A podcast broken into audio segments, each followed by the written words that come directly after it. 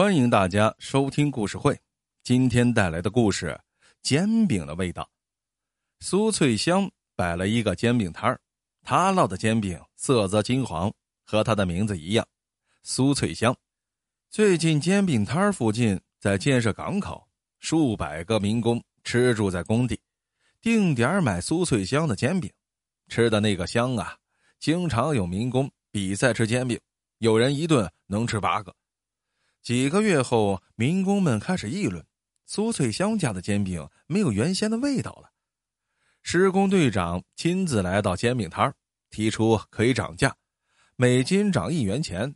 苏翠香连声道谢，可钱付了，煎饼还不是原来的味道。队长不乐意了，让人捎话给苏翠香：要是这煎饼再没有原来的好吃，那就要换地方买煎饼了。苏翠香很是着急，香油加大了量，面粉也用最好的，但民工们还说这煎饼没有原来的味道。